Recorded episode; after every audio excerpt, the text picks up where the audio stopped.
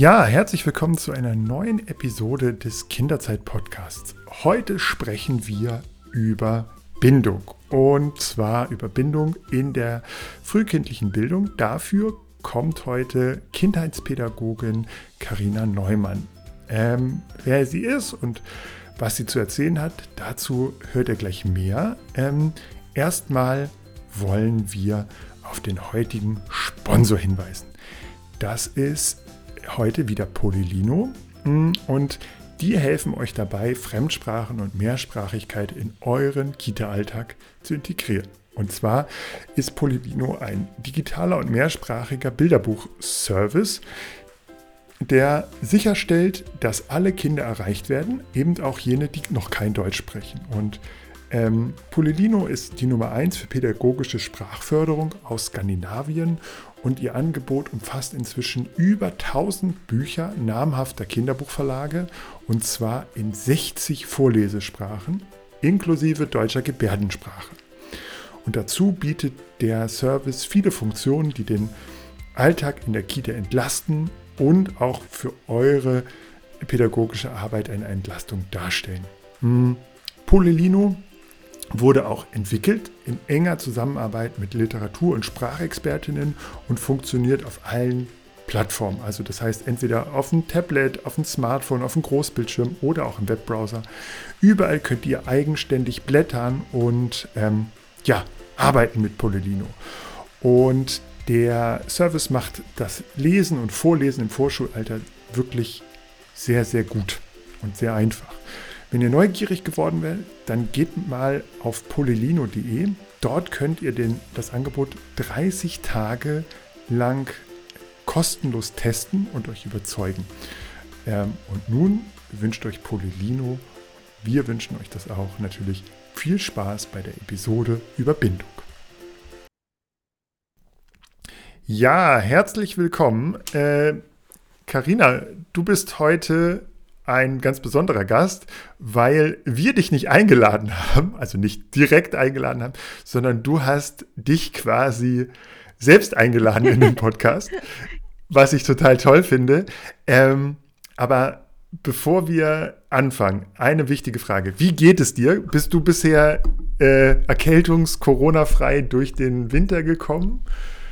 Nein, bin ich nicht. Also aktuell geht es mir gut, aber ich hatte im Winter auch zweimal Corona. Also mich hat es auch nicht verschont gelassen, aber aktuell äh, ja, bin ich symptomfrei. ähm, mir geht's gut. Ähm, ich hoffe dir auch. Und ähm, ja, also ich habe es natürlich auch gehabt. Ähm, aber aktuell geht es mir richtig, richtig gut. Jetzt scheint auch die Sonne hier in München. Ich sitze ja in München und dann geht es mir sowieso immer viel besser. Das ist, klingt gut. Ähm, ich bin ein bisschen beeindruckt von dem, was du alles äh, in deiner Vita hast. Ähm, du bist Kindheitspädagogin, mhm. du bist Bildungsmanagerin, du kennst dich mit Kinderschutz, Kinderschutz aus. Ähm, ja, und kannst du vielleicht mal erzählen, und du hast auch einen, einen Podcast, einen, einen Kindertagespflege-Podcast. Kannst du mal erzählen, was du eigentlich machst, bevor wir zu dem eigentlichen Thema kommen? Wir sprechen ja heute über Bindung und feinfühlige äh, Beziehungsgestaltung in der Kita oder in der Krippe. Ähm, kannst du mal erzählen, was du eigentlich machst und ja, ja, also was ich jetzt gerade mache, sozusagen. Also jetzt gerade nehme ich einen Podcast auf. Ähm, aber sonst, ähm, ja, bin ich Dozentin für Pädagogik. Ähm, also ich bin, wie du schon gesagt hast, eben äh, von Hause aus, wie man so schön sagt, studierte Kindheitspädagogin, war auch ja circa zehn Jahre selbst in diesem ganzen Bereich Kita in der Praxis unterwegs und ähm, arbeite jetzt auch nach wie vor ähm, als Nanny immer mal wieder und ähm, schreibe aber auch Fachartikel ähm, für verschiedene ja, Fachzeitschriften. Ähm, bin auch Speakerin, also ich bin zum Beispiel jetzt dieses Jahr wieder auf verschiedenen Fachtagen damit unterwegs oder auch auf dem Deutschen Kita-Leitungskongress. Ja, du hast ja auch schon gesagt, ich ähm, mache auch den Podcast, Podcast Kindertagespflege, der ist letztes Jahr, also 2023, ähm, gestartet und es gibt jetzt ja knapp 50 Folgen auch schon in diesem ersten Jahr.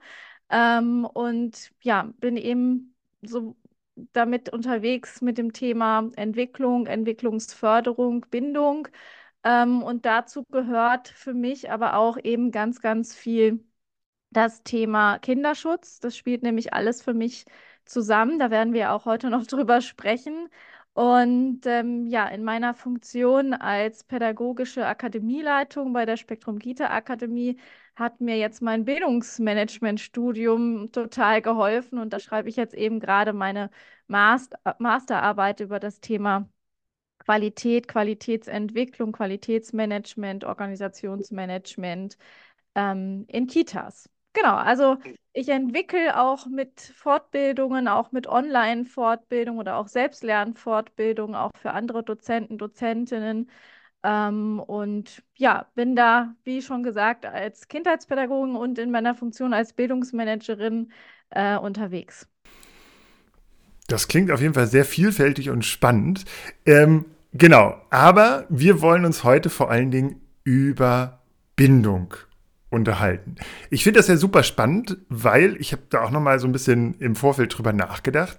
Eigentlich ist es ja eine mega große Verantwortung, die pädagogische Fachkräfte haben, weil wenn ein Kind so im Krippenalter in die Kita kommt, dann sind ja die pädagogischen Fachkräfte, die dann die Eingewöhnung machen und dann auch die nächsten ein, zwei, drei Jahre begleiten das Kind, so etwas wie die erste richtige Bindung außerhalb der, ich sag mal, Kernfamilie, wie sie auch immer gestaltet sein mhm. mag.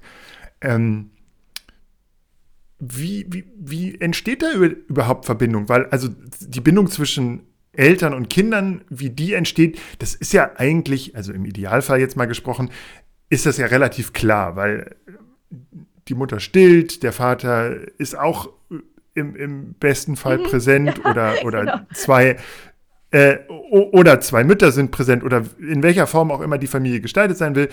Ähm, aber da gibt es ja sozusagen die Nähe, das tägliche Erleben, das Versorgen, das alles für eine, eine Bindung sorgt. Aber wie ist es denn bei pädagogischen Fachkräften? Wie entsteht zwischen der Erzieherin, dem Erzieher in der Krippe und dem Kind, das jetzt neu eingewöhnt wird, eine vertrauensvolle Bindung? Kannst du das mal erklären?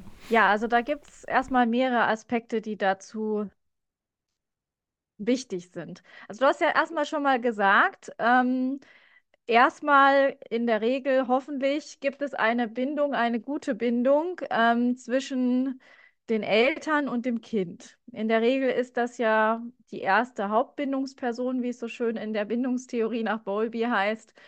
Ähm, die Mutter in der Regel meistens, ne? weil sie halt eben auch das Kind in der Regel stillt, weil sie das Kind auch dadurch, dass sie hormonell ja schon da ganz, ganz stark eingebunden ist, sowieso mit dem Kind auch durch die Schwangerschaft ja schon verbunden ist. Und diese Hauptbindungsperson, wenn man sich das mal so vorstellt wie in so einer Bindungspyramide, dann sitzt diese Hauptbindungsperson ganz oben in der Spitze der Pyramide.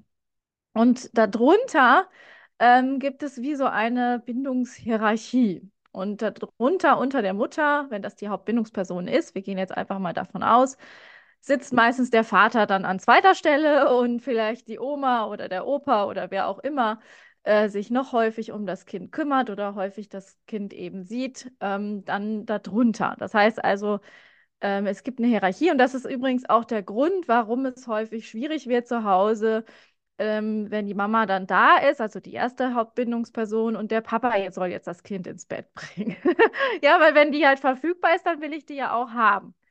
So, und ähm, ich muss jetzt als ähm, Fachkraft ähm, natürlich erstmal diese Bindungspyramide durchbrechen sozusagen und da ja auch in dieser Hierarchie nach oben klettern.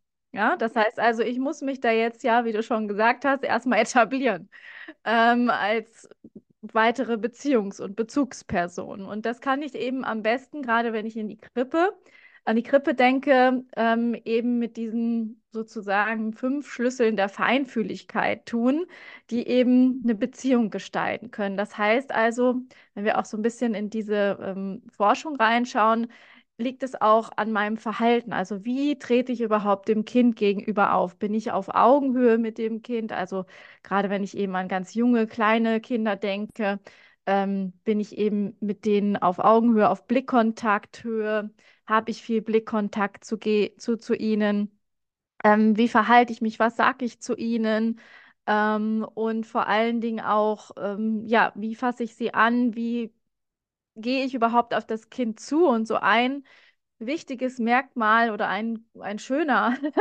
äh, und relativ einfacher Weg ist, so eine Beziehung zu gestalten, erstmal auch über ein freundliches Gesicht. Also bin ich dem Kind ähm, wohlgesonnen, merkt das Kind das natürlich. Ja, also wenn ich das Kind immer mal wieder anlächle, ähm, das kann erstmal so eine Beziehung, Beziehungsangebot sein, ähm, dass das Kind sieht, ah, ich bin dem Kind eben wohlgesonnen, ich bin jemand, ähm, der es gut mit ihm meint. Und wenn eben auch natürlich die Eltern mit mir als Fachkraft ähm, eine gute Bindung und eine gute Beziehung dann auch aufgebaut haben und auch das Vertrauen in mich haben, ähm, dass das Kind eben bei mir auch gut aufgehoben ist. Auch das merkt das Kind, ähm, je nachdem, wie die Eltern auch zum Beispiel über mich zu Hause auch sprechen. Ähm, das ist natürlich alles förderlich. Und dann kann ich auch versuchen, über verschiedene Spiele mit dem Kind erstmal in den Kontakt zu kommen. Und da geht es ähm, auch nicht darum, jetzt erstmal so die ganze Zeit um das Kind herumzuschwirren und möglichst viel ähm, Kontakt zu dem Kind aufzunehmen, sondern dem Kind wirklich zu zeigen, ich bin da, ich meine es gut mit dir ähm, und du kannst dich auch auf mich verlassen, wenn du irgendetwas brauchst. Also im Idealfall kommt das Kind auch erstmal auf mich zu ähm, und ich gehe nicht sofort hin und äh, hüpfe da um das Kind herum. Das kann für manche Kinder tatsächlich ähm, ja etwas, vielleicht sogar auch angstauslösend sein, weil ich bin ja erstmal auch eine fremde Person für das Kind in der Eingewöhnung. Also da muss wir schon relativ behutsam und sanft das Ganze angehen. Mhm. Ähm, jetzt ist es ja häufig so, dass ähm, Manche Eingewöhnungen dauern lange, andere gehen super schnell.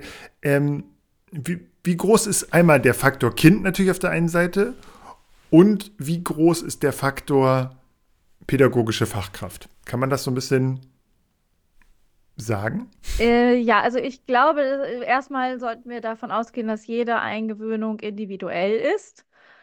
Jedes, so wie jedes Kind und jede Familie ganz individuell ist und auch unterschiedliche, ja, Bindungsmuster auch mitbringt und auch schon unterschiedliche Erfahrungen natürlich mit Menschen gemacht hat, auch mit fremden Menschen gemacht hat. Denn ich muss mir erstmal bewusst sein, ich bin und die ganze Situation, wenn das Kind in die Eingewöhnung kommt, in die Kita, in die Krippe, ähm, bin ich erstmal die Fremde. Und auch die, ähm, die Kita, die Krippe ist erstmal fremd. Das ist ein fremder Ort für das Kind. Da springen ganz viele Kinder rum, da sind ganz viele Reize.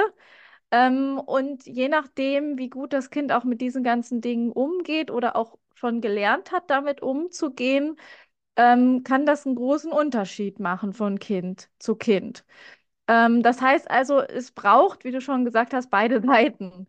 Ähm, also auf der einen Seite natürlich dieses individuell entwickelte Kind, ähm, was, wo ich möglichst viel auch im Eingewöhnungserstgespräch oder in diesen ähm, Aufnahmegesprächen, die ich auch vorab mit den Eltern führe, ja schon über das Kind auch erfahren sollte. Also mein Ziel in diesen Gesprächen sollte es immer sein, die Eltern als Expertinnen ihrer Kinder zu sehen, die mir eben die Informationen geben, die wichtig sind, was das Kind eben mag, was das Kind nicht so gerne mag. Ja, vielleicht hat es mit irgendwas schon mal schlechte Erfahrungen gemacht. Ähm, keine Ahnung, mag nicht so vielleicht gerne am Kopf angefasst werden, warum auch immer. Also es ist gut, wenn ich das alles weiß oder wenn ich zum Beispiel auch weiß, wie sich das Kind gut beruhigen kann. Ne? Also wenn ich weiß, dass das Kind ähm, jetzt diese besondere Puppe oder diesen besonderes Stofftier oder irgendwie was braucht, ähm, dann ist es erstmal gut zu wissen. Und deswegen ähm, hat es eben beide Aspekte. Also ich als pädagogische Fachkraft bin natürlich immer in der Aufgabe und in der Pflicht und habe die Verantwortung dafür, eine gute Beziehung zu dem Kind aufzubauen und zu gestalten. Also das Kind ist dafür nicht verantwortlich. Wir sind dafür verantwortlich, diese Bindung und Beziehung zu dem Kind zu gestalten, aufrechtzuerhalten und vor allen Dingen, dass es auch eine vertrauensvolle Beziehung ist. Das heißt, dass sich das Kind eben immer wieder auf mich verlassen kann, dass ich seine Bedürfnisse sehe, seine Interessen sehe, diese verstehe und darauf dann auch angemessen und im Idealfall, so wird es ja auch gesagt bei dem Thema ähm, Responsivität, mh, gerade bei ganz kleinen Kindern, ganz jungen Kindern relativ schnell auch darauf zu reagieren, denn die können ihre Bedürfnisse ja nicht so gut zurückstellen wie schon etwas ältere Kinder. Das ist jetzt vielleicht eine ähm, äh, etwas komische Frage, aber wie viel Persönlichkeit und wie viel kann man das lernen? Also ähm, ich habe auch viele Erzieher im Freundeskreis oder Erzieherinnen auch und manche sind einfach, ich sag's mal jetzt ein bisschen äh, flapsig ausgedrückt, geborene Krippenerzieher, die da total drin aufgehen, die auch zu gefühlt jedem Kind eine, eine schnelle Bindung oder bei denen Eingewöhnung sehr gut laufen und es gibt auch andere Erzieher, die sagen, boah, nee, niemals, niemals Krippe. Bring, gib mir die größeren, mit denen komme ich gut klar, da habe ich eine enge Beziehung zu, aber diese kleinen, never. Wie, wie wichtig ist denn sozusagen dieses, ja, auch das Mitbringen einer Persönlichkeit, abgesehen natürlich von den wichtigen Theorien, die dahinter stehen, wie die Bindungstheorie einfach in, oder, oder auch Modelle der Eingewöhnung. Mm, also da sprichst du was ganz, ganz Wichtiges an. Und das ist auch etwas, was ich zum Beispiel auch, ich bin ja ähm, auch teilweise in der Ausbildung, zum Beispiel auch für Kindertagespflegepersonen, die ja auch ganz viel dann mit Krippenkindern oder mit, mit Kleinstkindern von 0 bis 3 arbeiten. Also was braucht sozusagen eine Krippenpädagogin? Ähm, das ist ja auch die Frage. Also du hast schon gesagt, wenn ich natürlich also ich kann zum Beispiel mit den etwas älteren Kindern nicht ganz so gut wie mit den jüngeren. Ne? Also das habe ich für mich einfach festgestellt, ähm, weil es für mich ganz andere Dinge ähm, braucht. Und deswegen finde ich es auch so wichtig, dass wir uns immer wieder spezialisieren, auch auf verschiedenste Bereiche und auch das herausfinden, auch vielleicht auch im Laufe unserer Zeit, im Laufe unserer Praktika, wie auch immer, oder auch im Laufe unserer Berufslaufbahn, ähm, zu sagen, okay, das ist der Bereich, in dem fühle ich mich wohl und da kann ich auch das geben. Und da kriege ich aber auch sozusagen wieder was zurück, was mich eben erfüllt. Also man kann Feinfühligkeit letztendlich lernen, aber für die, für die Krippenkinder ganz, für die ganz Kleinen, für die ganz jungen Kinder, da ähm, muss ich mich ja auch ähm, auf viele Dinge einstellen. Also zum Beispiel muss ich mich darauf einstellen, dass ich sehr viel auf dem Boden rumkrieche und krabbele und sitze. Ja, also das ist schon mal vielleicht so das Erste. Dann brauchen die ähm, ja ganz, ganz viel Nähe, gerade wenn die noch nicht laufen können oder gerade erst im Stadium sind zu laufen. Das ist ja gerade, wenn die mit zwölf Monaten so zu uns kommen. Manche Kinder können da schon laufen, viele aber einfach noch nicht. Das ist so das Stadium, wo sie es gerade erst lernen. Ähm, das heißt also, ich habe sowieso unweigerlich sehr viele Berührungen mit den Kindern. Allein schon, weil ich sie eben trage, weil ich sie füttere, weil ich sie wickle, ähm, weil ich sie auf die Toilette begleiten muss später. Also es sind schon alles so Dinge, die muss ich mir einfach als, ja, sozusagen Krippenpädagogin bewusst sein, dass das äh, etwas ist, was mich da in der Krippe erwartet. Es wird auch so sein, dass ich den Kindern äh, den Mund abwischen muss, äh, wenn sie es eben noch nicht selber können und da mit sehr vielen, ja, ich sag mal, Schweinereien zu tun habe, egal ob das jetzt Essen und Reis auf dem Boden ist ähm, und da auch Dinge in Anführungsstrichen auch aushalten oder zulassen muss, weil eben diese Kinder noch ganz viel erstmal lernen müssen, die Welt entdecken müssen und da muss ich es auch teilweise aushalten, dass eben was daneben geht. Ja, ich hatte es erst gestern, dann fliegt halt der halbe die halbe Wasserkaraffe um ähm, und es ist alles auf dem Boden. Man muss wieder alles sauber machen. Ne? Also das sind ja alles Dinge, die Kinder aber auch erst lernen können, wenn man sie diese Erfahrung machen lässt. Das bedeutet also, ähm, äh, ich muss da sehr viel Geduld mitbringen ähm, und natürlich auch erkennen können, in, also Gesichter lesen, letztendlich in ihren Gesichtern auch erkennen können, sehr feinfühlig, sehr empathisch auch sein, weil sie eben ja viele Dinge auch einfach noch nicht mitteilen können, also zumindest nicht über Sprache mitteilen können, über Gestiken und Mimiken schon und auch über Körperreaktionen, aber eben nicht zu sagen, äh, ich möchte das jetzt nicht oder mir tut das und das weh oder ich möchte jetzt was zu essen haben. Das können sie teilweise je nach Alter des Kindes und nach, vor allen Dingen nach Entwicklungsstand, das ist mir eigentlich immer viel wichtiger, auf den Entwicklungsstand des Kindes zu schauen, unabhängig vom Alter, ähm, eben teilweise noch nicht. Und deswegen brauche ich da sehr viel Feingefühl. Ähm, und es gibt einfach Dinge, die, die muss ich mir halt bewusst sein, wenn ich in einer Krippe arbeite. Und Feinfühligkeit, hatte ich ja schon gesagt, kann man lernen, aber auf der anderen Seite gibt es eben Dinge, die, ja, die ich als äh, als Fachkraft, die in einer Krippe dann arbeitet, auch einfach, also die, diese ganze Umgebung, diese ganze Umgebung, dieses ganze Feld, dieses Arbeitsfeld bringt halt Dinge mit sich, die vielleicht eben in einer äh, Kindergartengruppe, wo Kinder eben ab drei sind, einfach ganz anders sind. Also allein schon die Spielmaterialien oder auch äh, wenn ich immer und immer wieder das gleiche Lied singe. Ähm, also das sind halt einfach Dinge, die muss ich mir bewusst sein, wenn ich in so einer äh, Umgebung auch arbeite oder mit Kindern in diesem Alter arbeite und natürlich auch ähm, die Eltern, die häufig dort erstmal das erste Kind äh, in, in die Krippe abgeben, äh, das Wertvollste, was sie haben, auch mit den Eltern letztendlich. Ähm, ja, zu arbeiten, die meistens, wenn sie eben dann Kinder haben, die in den Kindergarten gehen, dieses ganze äh, Prozedere mit Kita und, und Krippe und so ja schon alles kennen. Ah, also das ist in der Eingewöhnung ist das für die ja auch ganz neu. Also ich sage auch immer, es werden nicht nur die Kinder eingewöhnt, sondern wir müssen auch die Eltern eingewöhnen. Das heißt also auch da ist die Elternarbeit auch ein Stück weit eine andere, weil ich sie erstmal abholen muss und einladen muss in diese neue Situation. Da ist ja auch eine große Veränderung meistens bei den Familien, wenn dann das Kind in die Krippe kommt. Die Mutter geht wieder arbeiten in der Regel oder die Familie stellt sich anders auf. Also da gibt es ganz, ganz viele Dinge, ähm, die ich mir bewusst sein sollte, wenn ich eben mit Krippenkindern arbeite, die einfach anders sind, als wenn ich jetzt mit älteren Kindern zum Beispiel in einer Kindergruppe ab drei arbeite. Das ist ein gutes Stichwort. Ähm, das würde mich, das interessiert mich schon in dem ganzen Vorfeld äh, dieses Gesprächs. Gibt es eigentlich oder verändert sich der Aufbau von Bindung im Laufe des Kinderalters? Also, ähm, wenn ich jetzt an, an die Krippenzeit meines Sohnes denke, mit, mit einer wirklich sehr liebevollen Eingewöhnung, einer sehr liebevollen äh, Bezugserzieherin, mit der er sehr, sehr viel gekuschelt hat. Wenn man dann den Sprung ins, in den Elementarbereich betrachtet, wo quasi schon ein großer Umbruch ist. Plötzlich sind es um die 20 mhm. Kinder plus minus.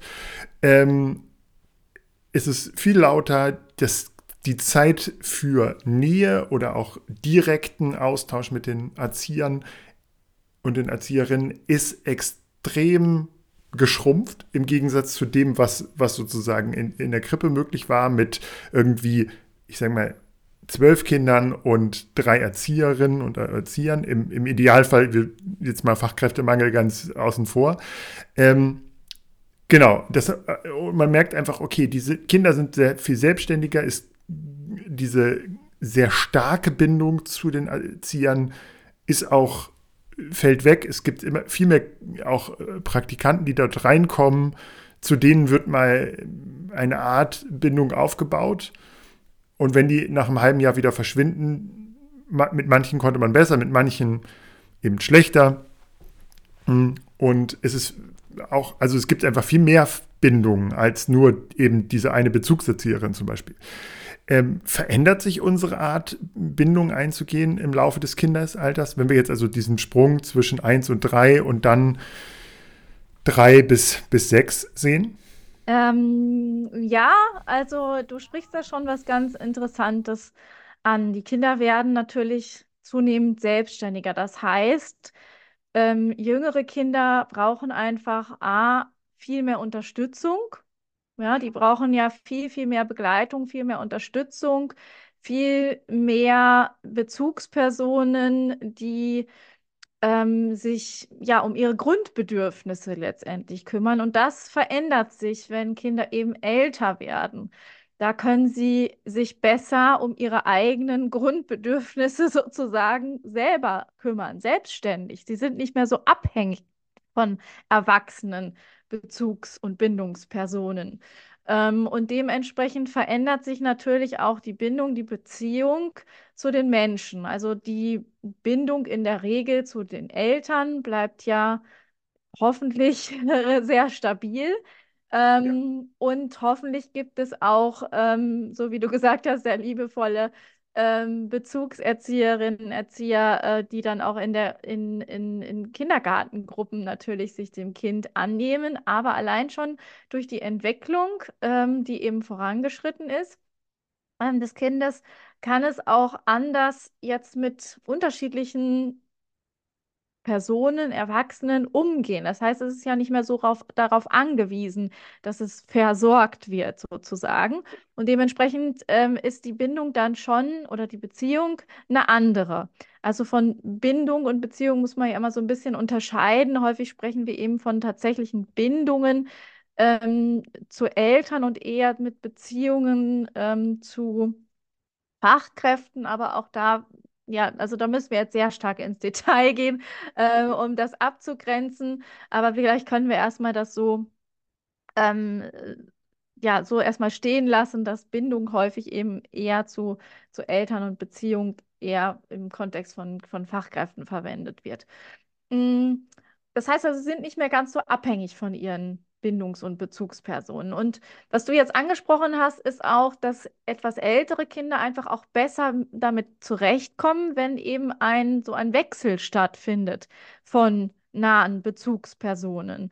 Ja, damit kommen jüngere Kinder nicht ganz so gut zurecht. Das merken wir schon, wenn ähm, jetzt die Susi, die Erzieherin, nennen wir sie mal Susi, ähm, heute nicht in der Krippe ist, weil sie krank ist, weil sie im Urlaub ist, wie auch immer. Und das ist jetzt aber die ähm, Bezugsperson äh, von diesem speziellen Kind.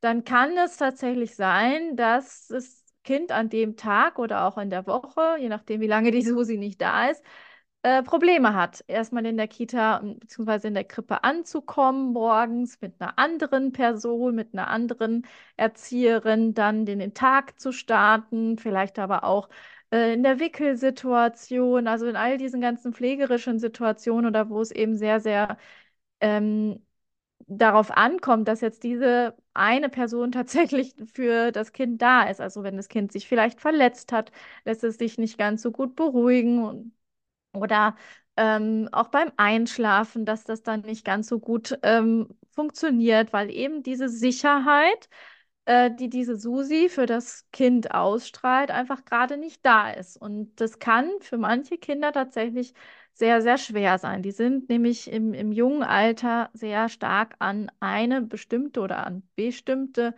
ähm, Bezugspersonen gekoppelt, was eben bei älteren Kindern nicht ganz so stark mehr ins Gewicht fällt. Und da können sie auch mit sehr vielen unterschiedlichen, nennen wir sie jetzt mal Bildungspartnerinnen, ähm, die zum Beispiel dann eben die Praktikantin oder was auch immer in der Kita dann ist, ähm, die dann auch wieder geht oder der Gärtner, der mal kommt und wieder geht, in der Regel besser zurechtkommen als eben diese besonders jungen Kinder, die sich so sehr an eine Person dranhängen.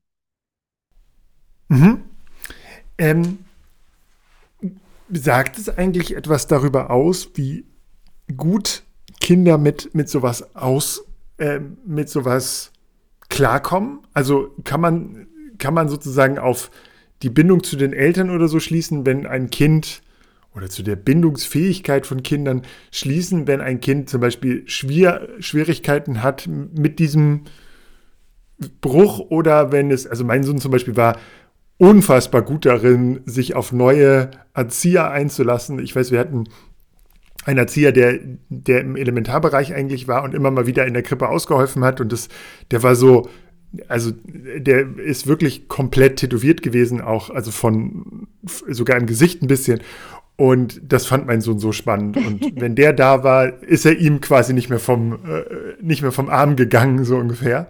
Und das war aber auch relativ früh schon, also so mit anderthalb oder so, überhaupt kein Problem zu sagen, okay, wenn jetzt meine Bezugserzieherin nicht da ist, aber jetzt kommt mal wer anderes in die Gruppe, ist überhaupt kein, mit dem kuschel ich auch. So. Sagt das irgendwas über die Kinder aus? Kann man das irgendwas oder ist das, äh, ist das einfach so? Ja, so teilweise. Man kann teilweise eben darauf schließen. Es gibt ja auch unterschiedliche Langzeitstudien, die eben zeigen, dass gerade auch sehr einfühlsames Verhalten der Eltern oder auch eine sichere Bindung zu den Eltern ähm, dann auch wiederum eine sehr unterstützende Beziehung zu den Bezugspersonen ähm, begünstigen. Und sogar auch, dass es dann bis ins Erwachsenenalter auch nachweisbar ist, dass natürlich diese positiven Erfahrungen ähm, zu Bezugspersonen auch dann wieder positive Auswirkungen haben. In der Regel, wenn es jetzt um die Eingewöhnung geht, lässt sich auch teilweise, ich würde das nicht so unterschreiben, dass das immer so ist, ähm, weil auch da die Familien sind unterschiedlich, die Kinder sind unterschiedlich.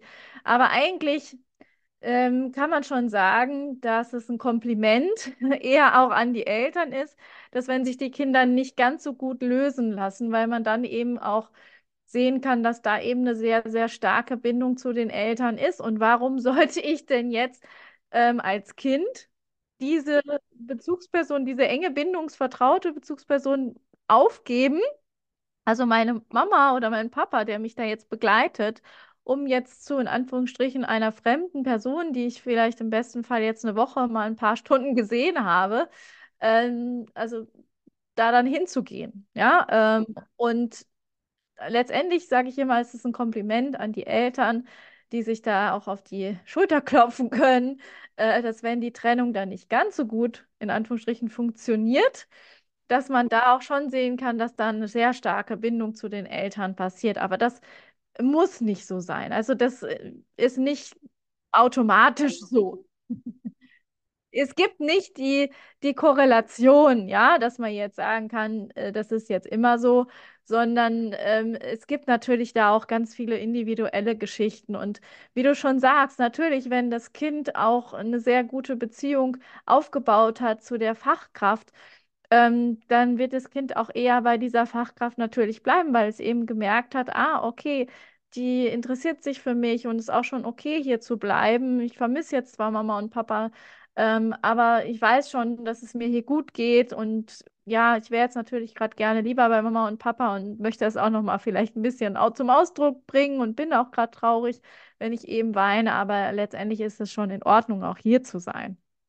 Also, wie gesagt, man kann das nicht verallgemeinern, aber man kann schon in Langzeitstudien definitiv auch sehen, ähm, dass sich das auch übertragen kann. Mhm. Wie ist es denn eigentlich äh, mit der, ähm, bevor wir jetzt noch den, den Schlenk machen zu, wie man eigentlich diese Beziehung gestaltet, und du hattest äh, etwas sehr Schönes gesagt, dass äh, fein, das Wort Feinfühligkeit finde ich total gut, das musst du nachher nochmal erklären. Ähm, aber äh, was ich vorher noch wissen will, gerne wissen würde, ist, Gibt es dazu Aussagen, inwiefern die Beziehung, die in der Krippe oder auch im Elementarbereich zu pädagogischen Fachkräften ähm, eingegangen wird, inwiefern sich das auch auf die kindliche Entwicklung auswirkt, langfristig oder vielleicht auch auf die Entwicklung im Erwachsenenalter? Kann man da, gibt es da irgendwie, dass man sagen kann, okay, auch diese Bindung hat nicht nur sozusagen einen Betreuungsfaktor, sondern eben auch einen Entwicklungsfaktor. Ja, total. Also, ähm, wie du auch schon am Anfang gesagt hast, wir äh, haben eine ganz, ganz wichtige Aufgabe und sind äh, sehr, sehr stark in der Verantwortung äh, als pädagogische Fachkräfte, wie wir eben diese äh, Bindung und die Beziehung zu dem Kind und zu den Eltern auch gestalten. Denn wir wissen mittlerweile, ähm, dass auch das Thema Resilienz ganz, ganz stark damit verbunden ist. Also wenn ich, ich sag mal, nicht so ein gutes Elternhaus habe, ähm, was nicht ganz so liebevoll und nicht ganz so feinfühlig ist oder wo ich einfach, ja, einfach Schwierigkeiten habe, ähm, emotional aufgefangen zu werden als Kind, wenn ich nur eine andere Person in meinem Umfeld habe, sei es also die Kita-Erzieherin oder die ähm, ähm, eine Lehrerin oder wie auch immer, dann reicht es schon aus, um eben ähm, das auszugleichen und ausgleichen zu können. Ähm, das heißt also, es hat auch ganz, ganz viel mit Resilienz zu tun.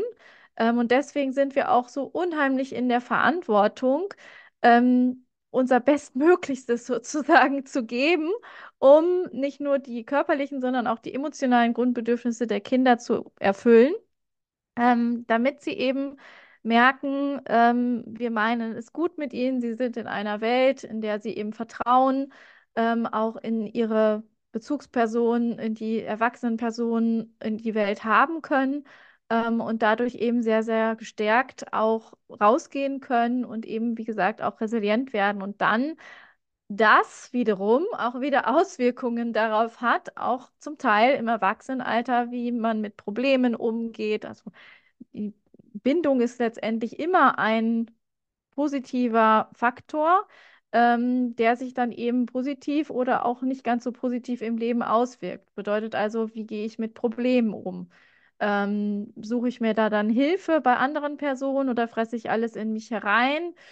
Ähm, das wäre zum Beispiel eine Sache. Oder auch das Thema Lernen. Auch das gibt es mittlerweile Studien dazu, dass Kinder, die eben ähm, ja, feinfühlige Bezugspersonen haben, ähm, dass selbst das Thema Lernen und wie sie lernen anders gestaltet ist bei diesen Kindern. Also es hat ganz, ganz viele Schutzfaktoren, wird das genannt, wenn ich eben eine ähm, Bindung, Beziehung habe. Und da spielt dann letztendlich auch nicht die Rolle zu wem, also ob zu den Eltern oder zu der Fachkraft, sondern es reicht eine beständige Bezugsperson aus, die es eben gut mit mir mhm. meint.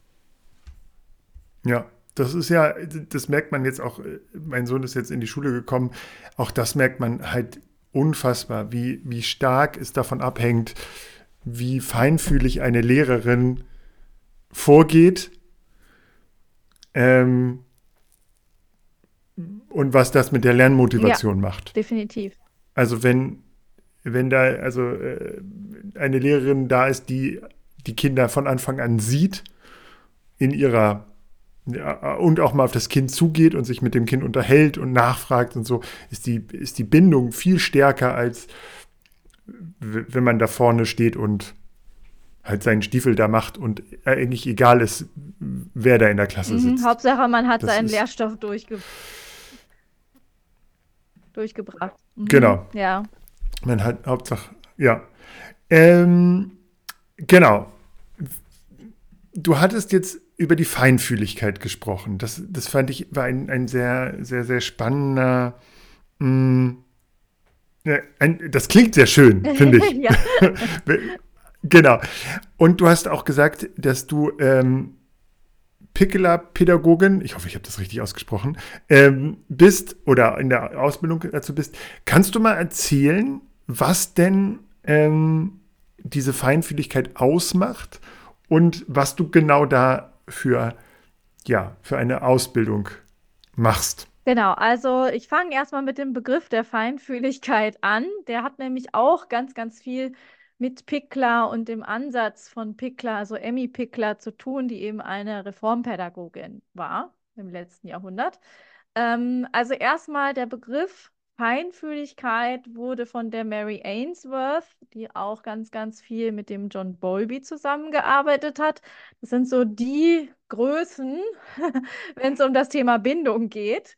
Ähm, also dieser Begriff der Feinfühligkeit ähm, wurde von ja, der Mary Ainsworth eben geprägt, auch schon 1969. Also ähm, es ist immer noch sehr aktuell, wenn wir auch uns überlegen, dass wir ja gerade so im Zeitalter der bedürfnisorientierten Pädagogik sind, ähm, die eben ja auch ganz, ganz viel mit dem Thema Feinfühligkeit zu tun hat. Aber was bedeutet jetzt Feinfühligkeit? Also Mary Ainsworth beschreibt es eben so, ähm, dass es eine bewusste Wahrnehmung ist von den Signalen und von den Bedürfnissen der anderen bzw. der Kinder. Ja, das heißt also, wir schauen ganz genau hin, egal jetzt, ob das Kind das auch schon verbalisieren kann oder noch nicht, welche emotionalen und auch körperlichen Grundbedürfnisse hat jetzt das Kind? Und wir möchten die verstehen und eben bestmöglichst auch erfüllen. Das heißt,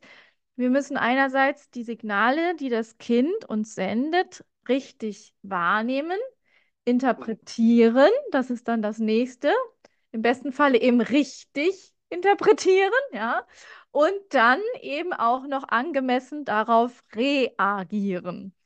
Ähm, das ist eine höchst anspruchsvolle Aufgabe und deswegen habe ich auch immer den höchsten Respekt vor ähm, eben gerade Krippenpädagoginnen, die das eigentlich den ganzen Tag acht Stunden und teilweise länger machen müssen. Also die, ne, die müssen wirklich die Kinder im Blick haben, wahrnehmen, was ist denn jetzt gerade bei dem Kind hier los? Und das Körperliche ist ja das eine der Grundbedürfnisse, aber die emotionalen Grundbedürfnisse sind ja noch mal ganz, ganz ähm, weinläufiger und häufig ist es auch gar nicht so offensichtlich, was braucht denn das Kind jetzt gerade? Also braucht es vielleicht einfach nur eine Umarmung? Ist es jetzt gerade frustriert und warum ist es frustriert und was kann ich jetzt überhaupt tun? Was hilft bei dem Kind? Also welche Möglichkeiten habe ich da? Was kann ich eben dem Kind anbieten? Und ähm, das ist eine höchst anspruchsvolle Aufgabe, die die Krippenpädagoginnen da leisten ähm, und natürlich auch alle Eltern. Ähm, und das erfordert ganz, ganz viel Empathie auch, also sich auch in das Gegenüber, in das Kind auch hineinversetzen zu können. Was ist denn jetzt hier gerade eigentlich los? Was ist vielleicht auch das Problem? Was war hier auch die Situation? Ähm, und angemessen, also auch kindgerecht, entwicklungsgerecht darauf auch zu reagieren. Denn wir machen uns allen nichts vor. Kinder sind noch nicht ganz so weit entwickelt wie Erwachsene. Das bedeutet auch, also ihr Gehirn entwickelt sich 90 Prozent in den ersten fünf Lebensjahren. Das heißt also, wir haben einen ganz großen Anteil daran, an der Gehirnentwicklung. Und die kognitive Entwicklung ist ja natürlich auch damit ein ähm, begriffen. Und das heißt also zum Beispiel, dass Kinder sich auch noch nicht in andere hineinversetzen können. Also dass Kinder eben noch nicht so viel Empathie haben und noch nicht verstehen können, ähm, dass der andere jetzt aber äh, das und das vorhat und äh, ich jetzt gerade was anderes vorhatte. Ähm, und dass wir das jetzt äh, durch Sprache gut lösen können. Nein, diese, die Kinder sind da einfach gerade im ganz jungen Stadium, Stadium noch sehr egoistisch und egozentrisch unterwegs, weil sie eben auch diese kognitive Übertragungsleistung einfach noch nicht haben, weil sie einfach davon ausgehen, ja, dass alles das, was Sie jetzt gerade in Ihrem Kopf haben, die anderen doch eigentlich auch wissen müssten. Und dann wird es halt schwierig, weil es halt einfach nicht so ist. Und ähm, da ist es halt ganz wichtig, dass wir immer feinfühlig reagieren, so gut es eben geht. Mir ist ganz bewusst, dass das im Alltag nicht immer möglich ist und dass wir natürlich auch alle Menschen sind und auch unsere eigenen Grundbedürfnisse und emotionale ähm, ja, Geschichten mit uns rumtragen. Ähm, und Feinfühligkeit bedeutet dann eben auch, ja, letztendlich dann darauf zu reagieren. Das heißt, auch wenn das Kind noch ganz, ganz jung ist und vielleicht selbst noch nicht sprechen kann, aber wir gehen ja immer vom kompetenten Säugling aus. Das heißt, dass wir eben immer wieder verbalisieren, was wir jetzt bei dem Kind auch sehen und wahrgenommen haben, also welche Emotionen das Kind hat. Ähm, und schauen eben, dass wir durch unsere eigenen Handlungen dem Kind eben dazu verhelfen, die Welt besser zu verstehen ähm, und auch dem Kind zu erklären, du, der Lukas, der wollte jetzt eigentlich auch gerne einen Turm bauen. Ähm, ich glaube, der wusste das gar nicht, dass du jetzt diesen Bauklotz noch anders verwenden wolltest und welche Lösung können wir jetzt eben gemeinsam finden. Und das fördert letztendlich auch ganz, ganz stark die Bindung. Und ich hatte vorhin ja schon mal diese fünf Schlüssel der Feinfühligkeit auch angesprochen. Das heißt also, wir haben einerseits unser eigenes Verhalten, wie reagieren wir, wie sprechen wir auch mit den Kindern? Also auch da gehört ja eine liebevolle Ansprache dazu, aber auch immer wieder zu verbalisieren. Ähm, was passiert jetzt gerade eigentlich hier? Also das zu, auszusprechen, was das Kind vielleicht denkt, aber noch nicht selber aussprechen kann oder was jetzt gerade die Situation ist. Und beim Rhythmus, das wäre so der dritte Schlüssel der Feinfühligkeit, ähm, geht es eben darum, auch immer wieder auf die Reaktion des Kindes zu schauen. Also wenn ich jetzt was mache, ich nenne das immer so ein Ping-Pong, dann mal abzuwarten, was kommt denn jetzt von dem Kind? Also dass es eine Gleichwürdigkeit auch gibt. Und natürlich auch durch Berührungen kann ich natürlich sehr viel Feinfühligkeit ausdrücken. Ich hatte ja schon gesagt, gerade im jungen Alter sind wir immer mit den Kindern irgendwie in Berührung, allein wenn wir sie schon auf dem Arm nehmen, tragen, wie auch immer. Und natürlich auch das Thema Blickkontakt, immer wieder mit dem Kind auch in den Blickkontakt gehen, ähm, weil das schafft einfach auch Verbindlichkeit. Und da sind wir im Prinzip auch schon bei Pickler. Denn Pickler hat ähm, ja, diese eine Säule, sie hat mehrere Säulen. Die meisten kennen Pickler ja nur durch das Pickler-Dreieck, dieses Turn- und Spielgerät. genau. Ähm, aber Pickler hat viel, viel mehr gemacht. Also sie spricht eben ähm, von der beziehungsvollen und feinfühligen Pflegesituation zu den Kindern, die wir gestalten können, eben genau durch diese Feinfühligkeit. Und da geht es ganz viel auch um Lasst mir Zeit. Das ist so auch ein Spruch, den sie geprägt hat. Also darum, wirklich mit dem Kind in Interaktion zu sein. Also inter heißt ja zwischen, ist ja lateinisch, Interaktion zu sein. Deswegen auch der Rhythmus und dieses Ping-Pong.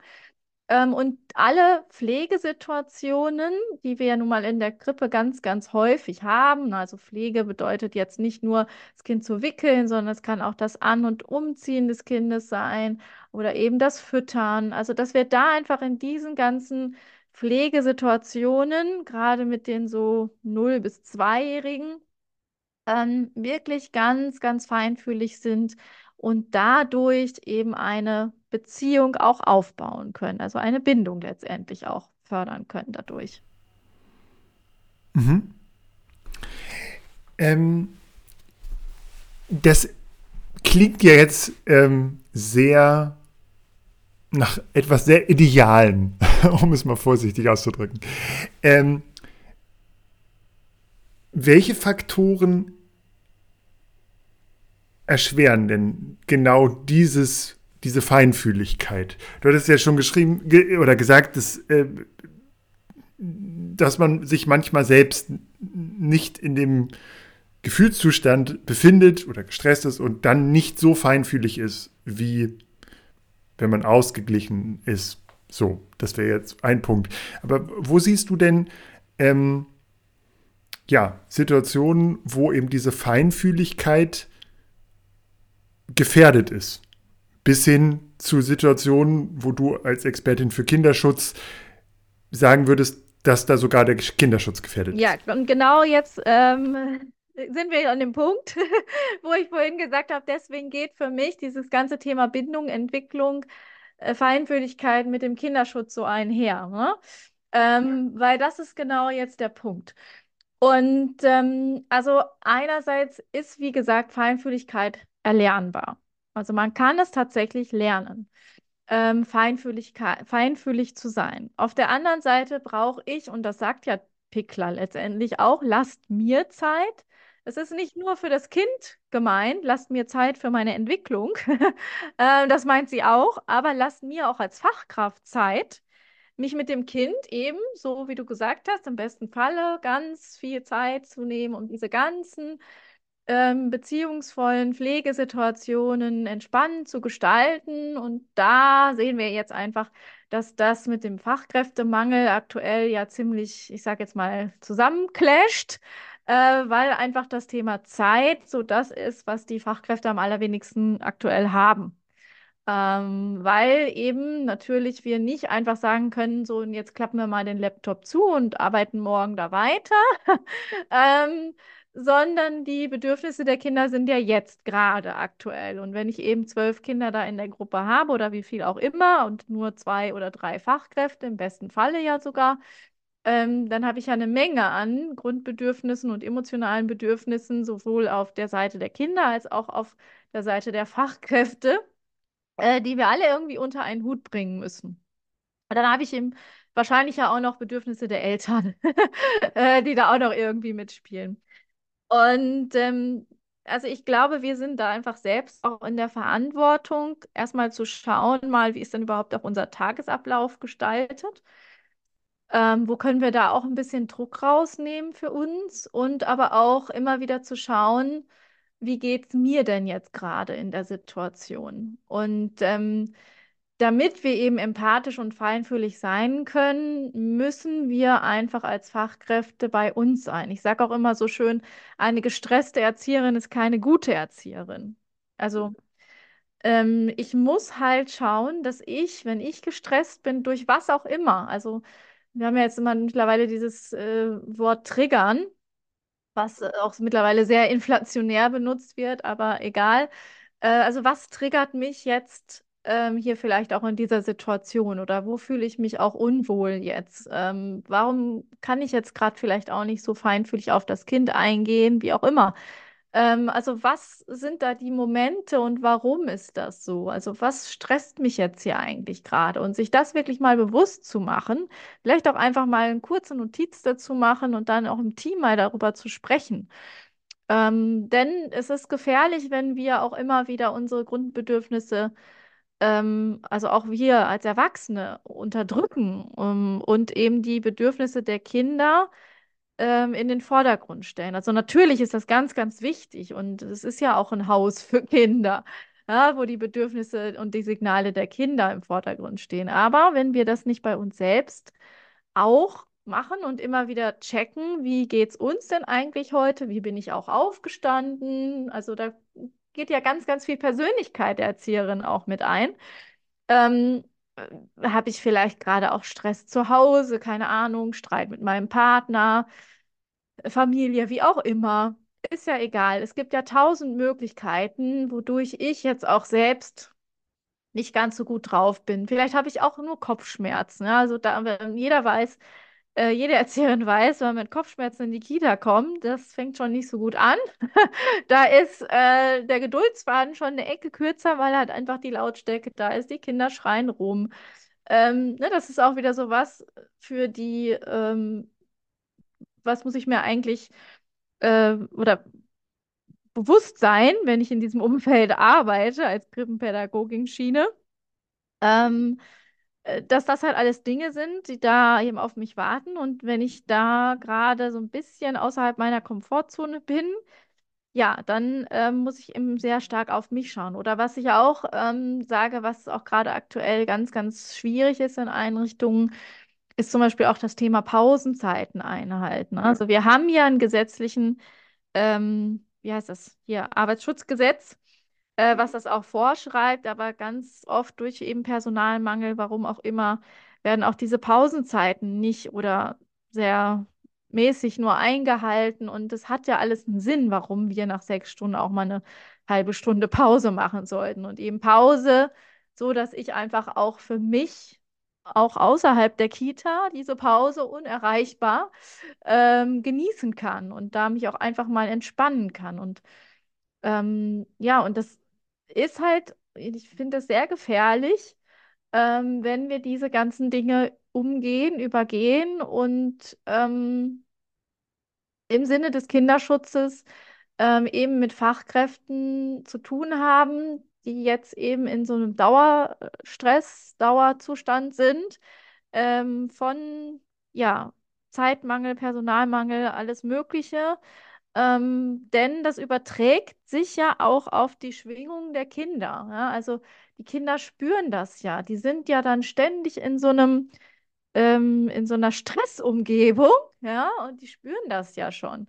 Ähm, allein durch die Schwingungen, wie so ein Nebel, der so sich durch diesen Raum zieht. Und wenn ich eben natürlich immer Vorbilder habe, Sprich, Lernen am Modell, ne? Erzieherinnen, Erzieher, die immer nur gestresst da von A nach B im Dreieck oder im Achteck springen, ähm, dann ist das natürlich auch etwas, was wir unseren Kindern vorleben oder auch nicht vorleben sollten. Und im Sinne des Kinderschutzes, ja, ist es eben etwas, wo wir auch mittlerweile wissen, dass wenn eben Erzieher, Erzieherinnen gestresst sind, äh, hatte ich ja gesagt, dann sind sie keine guten Erzieherinnen. Sprich, das bedeutet, es steigt das Risiko dafür, grenzverletzend oder auch grenzüberschreitende ähm, Handlungen an Kindern vorzunehmen. Das heißt also, ich bin schneller gereizt, ich schreie vielleicht mal rum.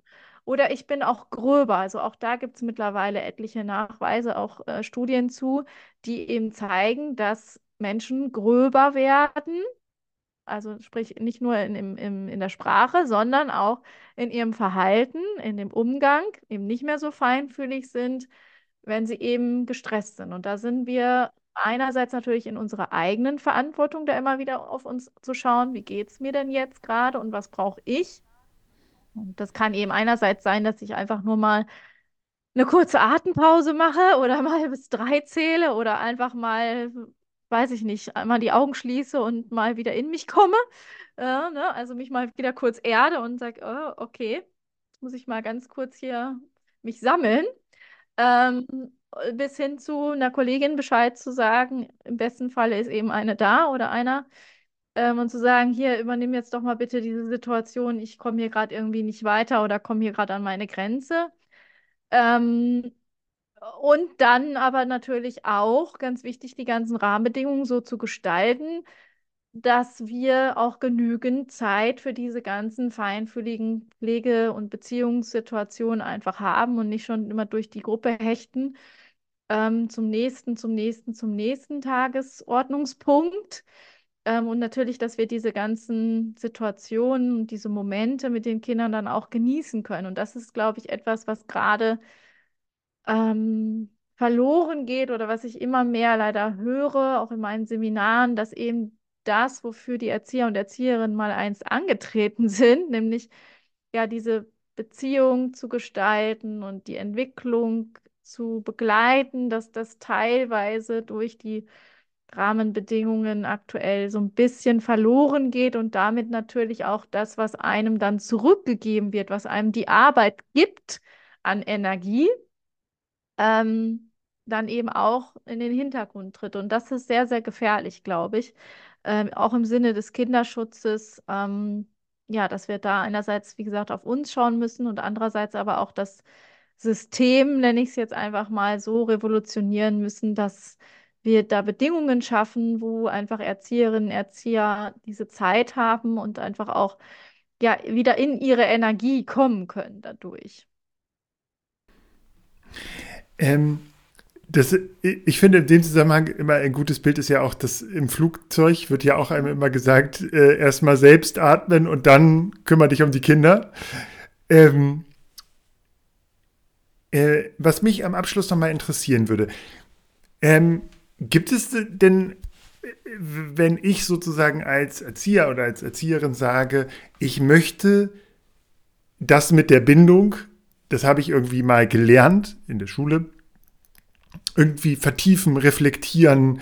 Ähm, vielleicht so, hast du da Ideen, Impulse, in welche Richtung man sich Fortbildungen suchen kann, etc.? Kann man dich anschreiben und gehst du in Kitas und sprichst über, Bildung, über Bindung oder äh, was, was, äh, was gibt es da für Impulse, die du empfehlen kannst? Ja, also erstmal natürlich, ähm, es gibt super, super viele tolle Bücher, die diese ganzen Dinge beinhalten und bearbeiten auf unterschiedlichste Art und Weisen. Ähm, können wir gerne auch mit in die Shownotes packen. Ähm, natürlich äh, könnt ihr auch bei mir Fortbildungen buchen. Wir entwickeln ja auch gerade oder haben auch den Bindungskurs Bindungsexpertin jetzt bei Spektrum Kita entwickelt, ähm, der sich eben genau um diese ganze Thematik dreht. Ähm, und das sind eben drei Module. Ähm, und ein Modul ist auch davon, sich nochmal mit sich selbst zu beschäftigen. Also auch das Thema Biografiearbeit ist ja ein ganz, ganz wichtiges.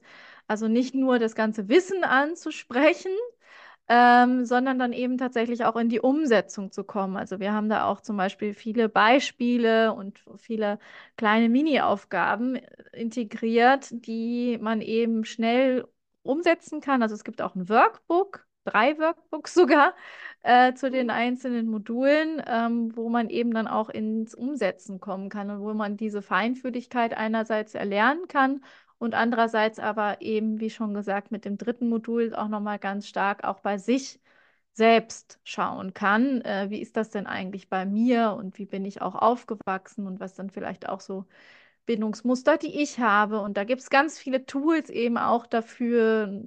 Eins ist eben auch so ein, so ein Bindungsinterview, ähm, das AI zum Beispiel. Und ähm, ja, also da gibt es ganz, ganz viele Möglichkeiten. Und ähm, ja, wir bieten natürlich auch Fortbildung zu diesem Bereich an, sowohl in-house als auch offene ja, wir, äh, werden auf jeden Fall ähm, das alles nochmal in die Shownotes äh, in den Show Notes verlinken.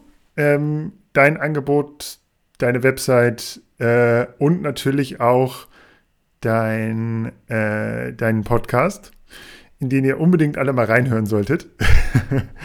genau, und ich würde sagen, wir haben jetzt ganz viel über Bindung gesprochen. Ähm, das hat sehr viel Spaß gemacht und ich glaube, man kann einiges mitnehmen, auch vielleicht für die Selbstreflexion oder das darüber nachdenken, welche Verantwortung man auch als Erzieherin oder als Erzieher hat gerade wenn man in diesem Krippenbereich arbeitet. Ja, in diesem Sinne, äh, vielen Dank, dass du dich eingeladen hast.